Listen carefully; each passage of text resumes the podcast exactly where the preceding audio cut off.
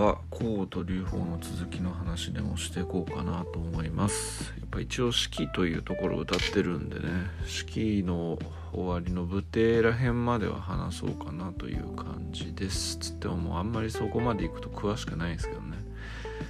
えっ、ととりあえず項羽はやられ死にましたと。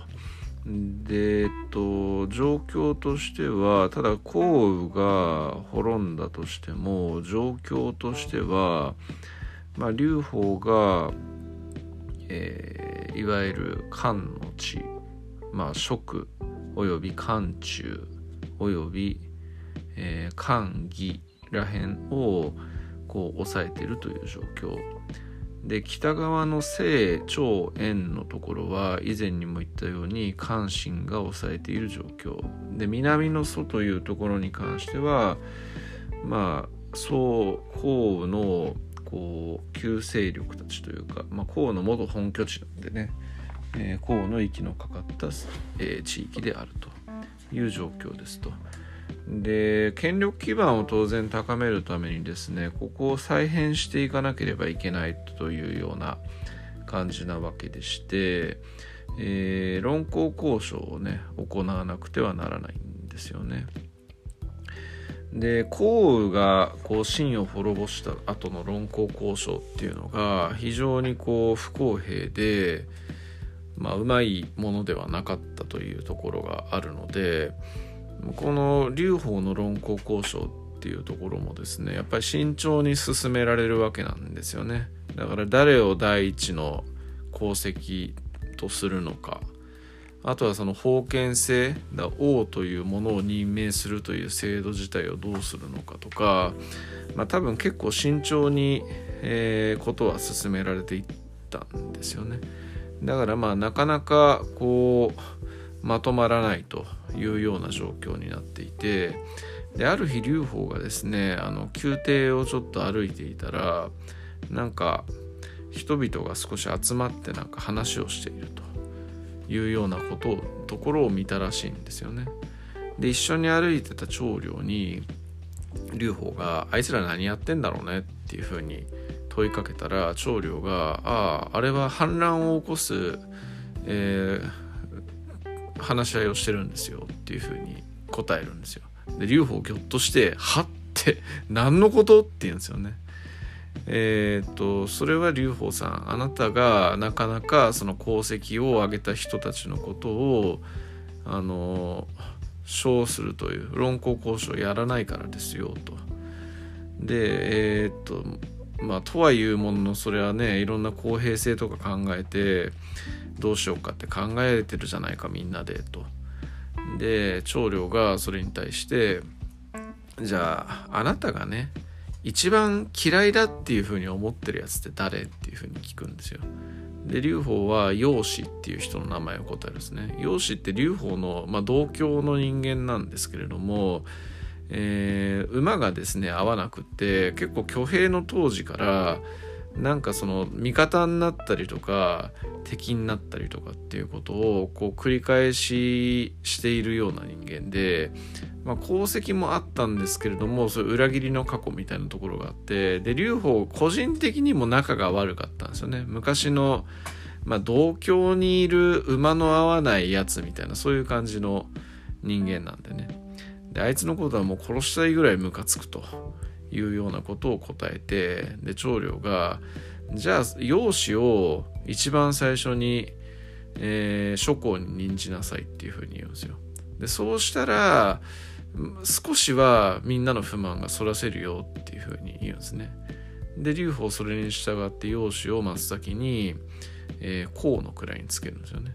そしたらあの劉邦がもう自他ともに認めている一番嫌っている容姿をそんな養殖につけるんだったら俺たちもいいところにつけてもらえんじゃねみたいな感じで期待をするんですよね。でこれでとりあえずの不満はそれたっていうような感じで言われてますね。まあ長領頭いいいいですしね劉邦のやっぱりこういう人の話をよく聞くっていうところのセンスが現れてるなっていうところですね。であとその論考交渉の中のエピソードとしてはえー、まあ、関心とかね宝越とかその辺りはちょっと別格として、えー、誰が一番功績が高かったかというような話を議論するんですね。で多くの人は宗信っていう人をあの名前を挙げるんですよ。宗信っていう人はその劉邦のとこの人も同郷の人で挙兵から付き従っている人でもともとはその範の、えー、極卒ってていうですねあのまあ老番老役人みたいなことをやっている人で、まあ、商家とも同僚の人だったんですね。で役人なんですけれども劉邦が挙兵した後は非常に将軍としても非常にあの功績を多く挙げまして、まあ、関心の副将みたいな感じで北に転戦をしてで関心が王になった後はまた南に戻ってきてでいろんな功績を上げていっいうような人で、まあ、文武両道の人なんですよね。もともと役人だっただけあって頭もいいよくって事務処理能力とかも高いっていうような感じで、まあ、非常にバランスの取れた人間ですね。でちなみに宋という名字から分かる通りこの人は曹操三国志の曹操の、えー、まあ先直接的な先祖かどうか微妙なところですけど、えー、まああの血のつながりはともかくとして先祖っていうような人だったりしますと。で送信っていうふうにみんな答えるんですよね。でそれに対して劉邦は、えー、君たち何も分かってないよね」と。送信は確かに非常に優れているし何でもやってくれたから、えー、何でもやってくれたし俺のためにすごい多くの傷を負ってくれたとそれは分かってるんだけどでも第一の功績って言ったら間違いなく昇華であると。で昇華という人はですね、えー、この時点で官官の上昇というえー、っとですねあのまあ大臣筆頭大臣みたいな人で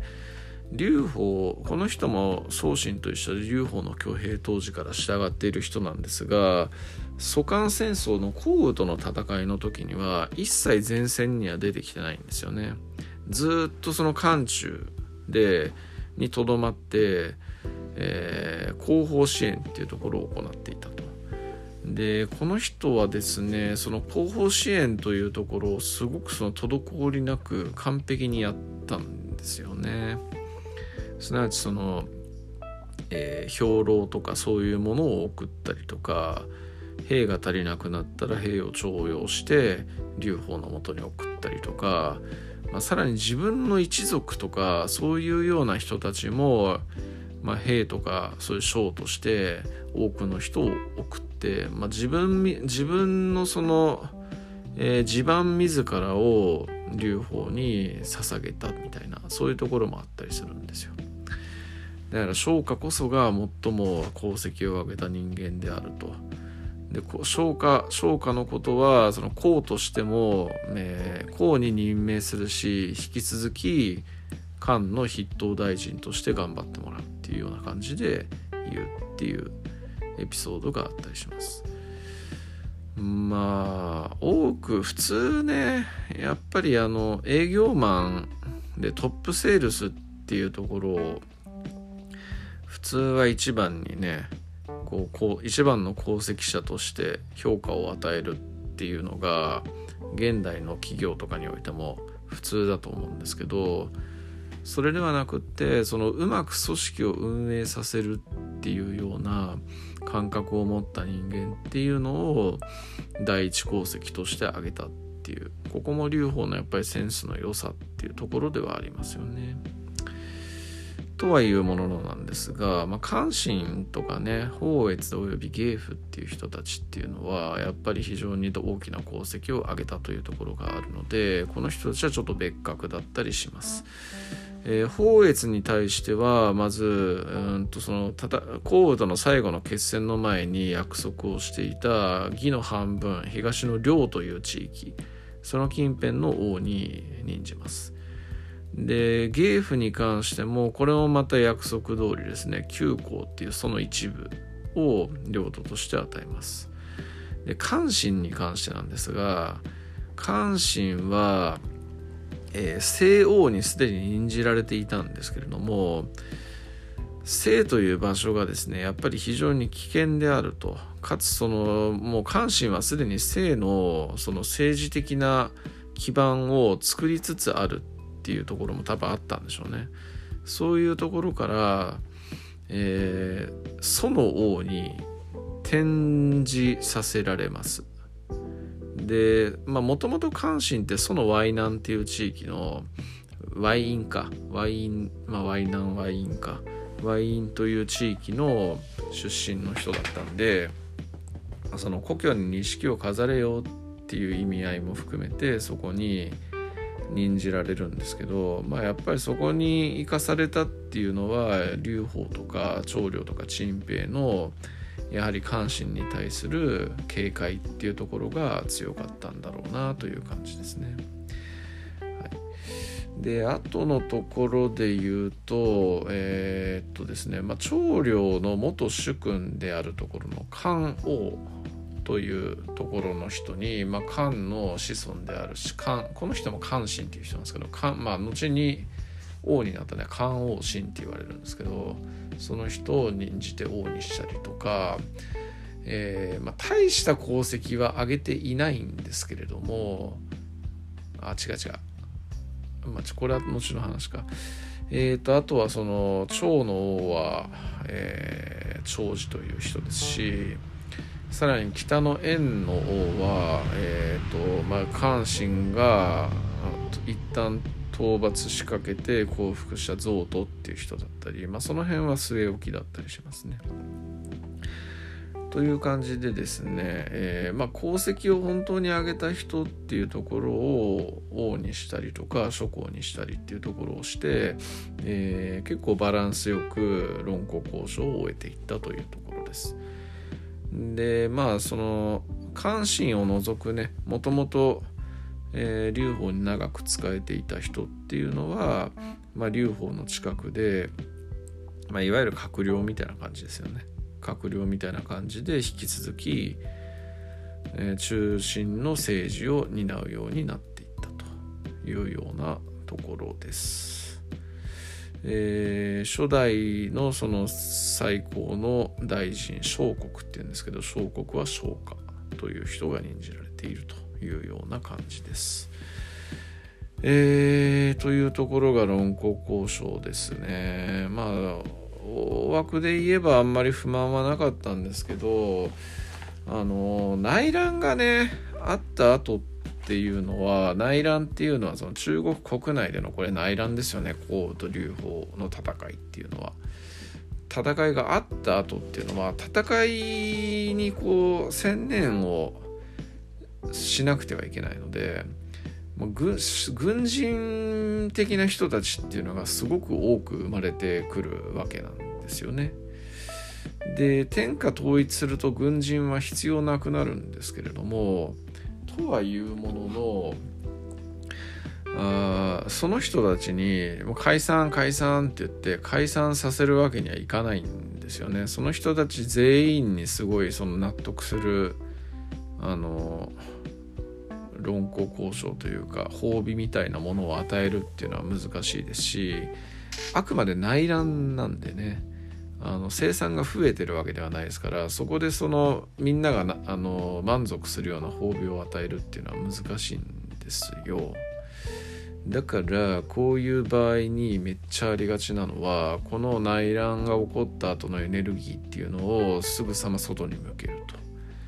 というようなことが起こります。この現象ってですねどこででも起こってまして例えば明治維新の後とかにその武士の不満っていうのがやっぱたまるわけですよ。武士が中心となって起こったのが明治維新ですけれども、まあ、その、えー、維新政府ができた後、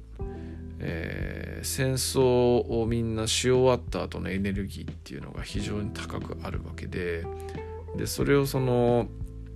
えー、満足するね褒美を与えることができないっていう明治政府がありのでやっぱり不満が高まっていくわけなんですよね。でそれに対して西郷隆盛がその不満をそらすためっていうところで、えー、すごく推したのが「政官論」って言ってまあ、韓国に対して喧嘩を売ると。自分の身を犠牲にしてでも韓国に強硬姿勢に出ると。でもしそれで自分が殺されたら、えー、その不満を持った武士たちを韓国にあの討ち入りさせろと。いうような策が生還論だったりしますんで、まあ、これもねやっぱりその内側の内乱が起こった後の内側の不満を外に向けるための政策っていうところですよね。まあ、他にもその中国とか中国でも全部そうで五漢王朝とかが成立した直後とかに関してもこれはその不満をそらすためにベトナムに遠征したりとかしてますし隋がね天下統一した後に関してもこれは朝鮮出兵じゃないですけど、まあ、高句麗ですよね高句麗出兵してますし、まあ、唐もまた一緒ですよね唐が統一した後高句麗に出兵したりとか、まあ、西側に出兵したりとかしてますしえー、っとですね、まあ、豊臣秀吉の天下統一もあるある意味っていうかあれもそうですよね。内側の結局なんかまあ秀吉個人の猛録っていうふうによく言われがちですけれどもあれも結局はその中の人たちがねあのー、こう、えー、内乱終わった後のね不満をそらすためっていうところも多分往々にしてあったと思うんですよ。だからやっぱそういう感じで天下を統一した後っていうのはその外側に膨張するっていう傾向が絶対にどこの国とかでもあるんですけれども、えー、例に漏れずこの劉邦の天下統一の後に関してもその現象が起こりますと。いうところですね。はい。まあそんな感じですね。とりあえず、えー、どこに攻めるっていうのは郷土っていうね北のモンゴル高原に攻め入るんですけれどもまあその話および、えー、その出兵までにいろいろ起こったこととか、えー、そういうことに関してもちょっと次回話そうかなと思います。はい、ありがとうございました。